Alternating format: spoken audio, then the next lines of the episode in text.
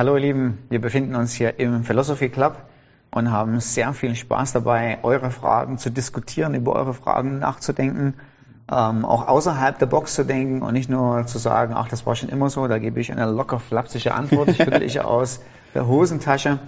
Und äh, wir haben eine Frage bekommen, die wo ich gedacht habe, da haben wir eigentlich, muss man eigentlich nicht drüber nachdenken, weil die ist so selbstverständlich. ja. Machen wir immer, sagen wir immer, nämlich, mhm. was bedeutet das Amen? Mhm. Dass wir im Gottesdienst sagen, dass in der Bibel steht. Ja. Also, Marc, ist das Amen Kurzform für mein Gebet ist zu Ende? also, ich bin als Christ aufgewachsen ja. und das war wirklich so ein bisschen so dieses, formelle Ding. Ja. Ich bin jetzt fertig, deswegen sagt man Amen. Okay. Oder man kennt auch diese, dieses, manchmal betet man in einer Gruppe und gibt so dieses peinliche Schweigen, wo niemand weiß, Absolut. wann ist es zu Ende und dann kommt irgendjemand Amen. Ja, und dann genau. wissen alle, jetzt hören wir auf, das ist wirklich normal.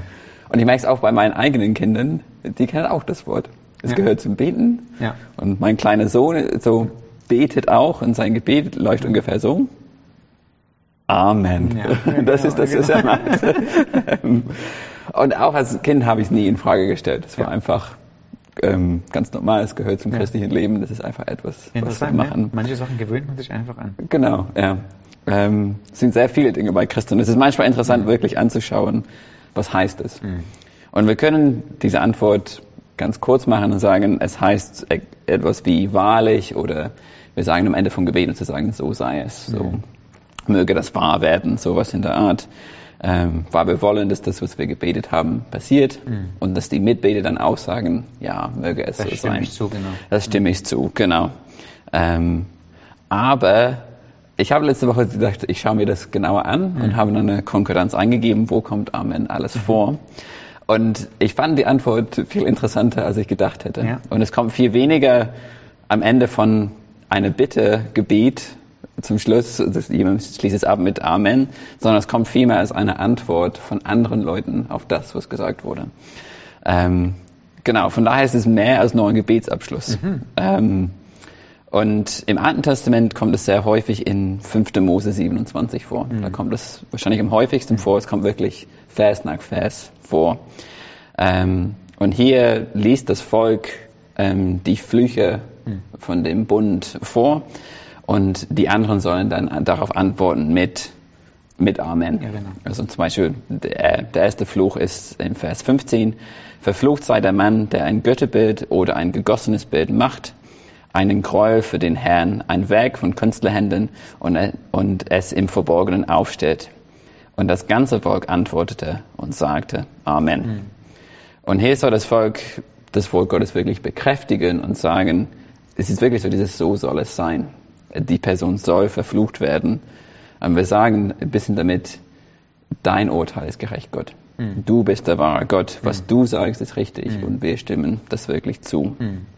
Und ich denke, das ist auch am Anfang, wir sagen, so soll man eigentlich Gottes Wort lesen. Mhm. Auch wenn es manchmal unangenehm ist und ich mir manchmal mhm. denke, oh Gott, hätten wir das nicht weglassen können. Das ist eigentlich das Beste, was ich machen kann, ist sagen, Amen zu, deines, zu deinem Timing, zu deinen Bestimmungen was auch immer du sagst, Gott, ich sage mein Amen dazu. Ähm, und was ich auch sehr interessant fand, ist, Amen kommt im Alten Testament oft sehr, vor, sehr oft vor nach Lobpreis. Es gibt auch Aussagen von Lobpreis, zum Beispiel in 1. Chronik 16, 36 steht, gepriesen sei der Herr, der Gott Israels, von Ewigkeit zu Ewigkeit und alles Volk sprach Amen und lobte den Herrn. Und auch hier haben wir so diese Gedanke von, ja, das stimmt. Mhm. So bist du Gott. Mhm. Du bist der, mhm. dem Lobpreis in aller Ewigkeit mhm. eigentlich gebührt. Mhm.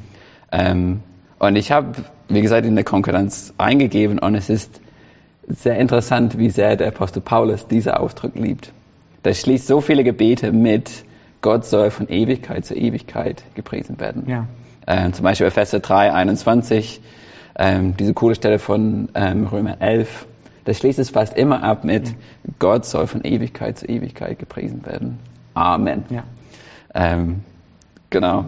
Und es ist so wirklich so dieses, es hat ein kräftiges Amen verdient. Hm. Und das ist das, was er sagt. Es ist hm. fast so ein bisschen so, ja, so ist Gott hm. und wir sollen ihn anbieten hm. und ich gebe mein Amen dazu. Hm.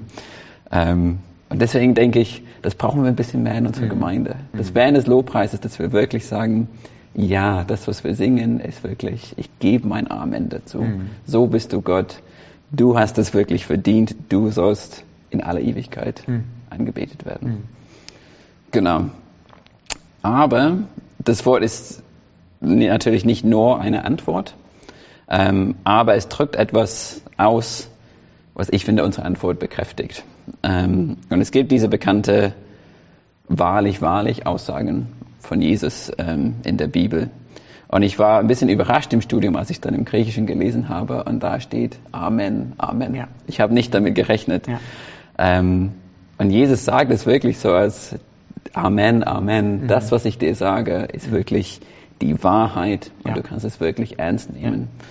Ähm, und deswegen kommt es, ich habe es gelesen, so in der NGU sagen sie oft, ich versichere dir. Mhm. Ähm, so das, was ich sage, ist etwas, was du festhalten kannst, was sicher ist. Ähm, genau. Ähm, und das ist auch was, wo das Wort vorkommt, auch im Alten Testament. Ähm, mit, ich lese ein Beispiel vor, so Jesaja 22, 23. Ähm, und es, es steht, und ich werde ihn als Pflock einschlagen an einen festen oder einen Amen-Ort. Und er wird seinem Vaterhaus zum Thron der Würde sein. So ein Amen-Ort ist ein Ort, auf Ja. den du dich wirklich verlassen kannst. Ja. Es ist Ja. sicher. Coole Sache. Ähm, und das ist genau, was Jesus sagt. Das, was ich dir sage, ist sicher. Mhm. Du kannst dich darauf verlassen. Es ist nicht irgendetwas, sondern ich spreche hier die Wahrheit. Ja. Ähm, und deswegen ist auch im Alten Testament dieser Gedanke, dass Gott der Amen-Gott ist. Mhm. Ähm, ich habe hier auch noch ein Beispiel ausgesucht ähm, mit 5. Mose 7, 9. Ähm, und da steht so, erkenne denn, dass der Herr, dein Gott, der Gott ist, der Treue oder der Amen-Gott, der den Bund und die Güte bis auf tausend Generationen denen bewahrt, die ihn lieben und seine Gebote halten. Und hier ist es auch noch, ich denke, du kannst dich auf Gott verlassen. Er ist wahrhaftig, er tut das, was er sagt, er ist der Amen-Gott. Und ich finde es ein, einfach ein cooler Ausdruck, sagen, Gott, du bist der Amen-Gott. Ich kann mich wirklich auf dich verlassen. Und wenn ich eine Verheißung in der Bibel lese, dann kann ich wirklich sagen, Amen, das wird so passieren, weil du es gesagt hast. Ähm, und ich lese jetzt noch ein Beispiel vor, weil was Paulus dann im zweiten Korintherbrief macht, ist, er sagt, dieses ganze Thema Amen fokussiert auf Christus.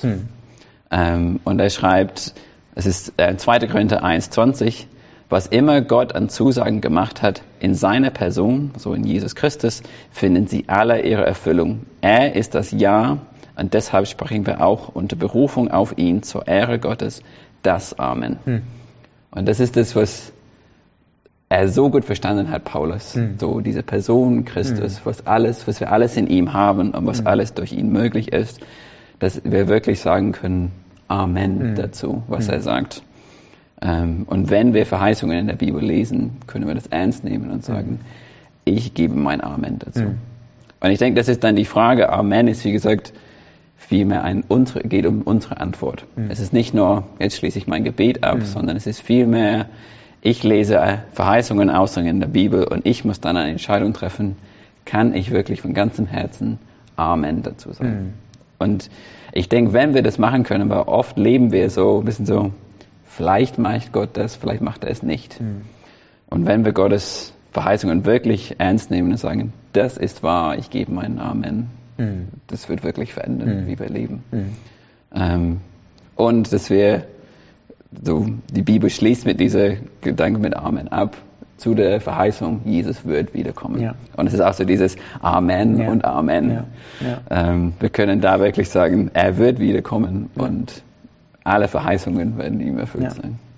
Ich finde den Gedanken mega stark.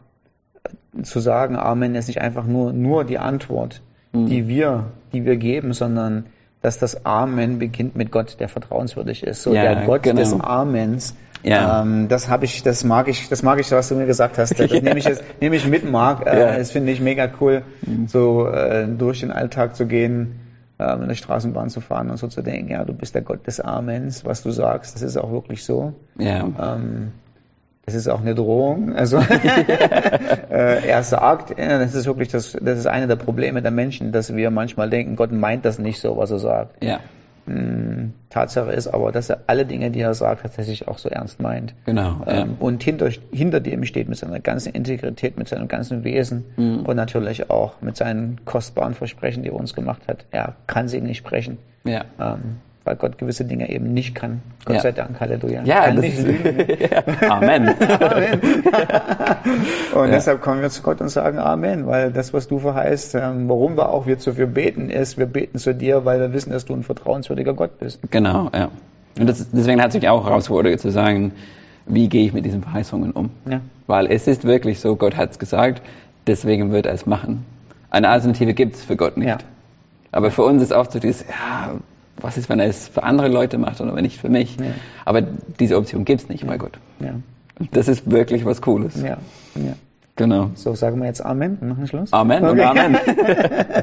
Ja, ähm, ich denke, ähm, eine Sache ist, ist cool. Und ich denke, wenn man mal so ein bisschen aus der Routine rauskommen will und einfach nur das Amen zu sagen, das, was du gesagt hast, mal so aufzuhören, wie Paulus das immer sagt, so ihm sei die Ehre oder dir sei die Ehre, Gott. Ja. Ähm, so ist es, so ist es, ja. Und dann sagt Ja. man mal nicht das Amen, sondern man konzentriert sich auf den Inhalt. Ja. Ähm, dann mal eine coole Idee, ne? Ja, das Ja? stimmt. Okay. Ja. Na dann, Amen. Super. Amen. Und Amen.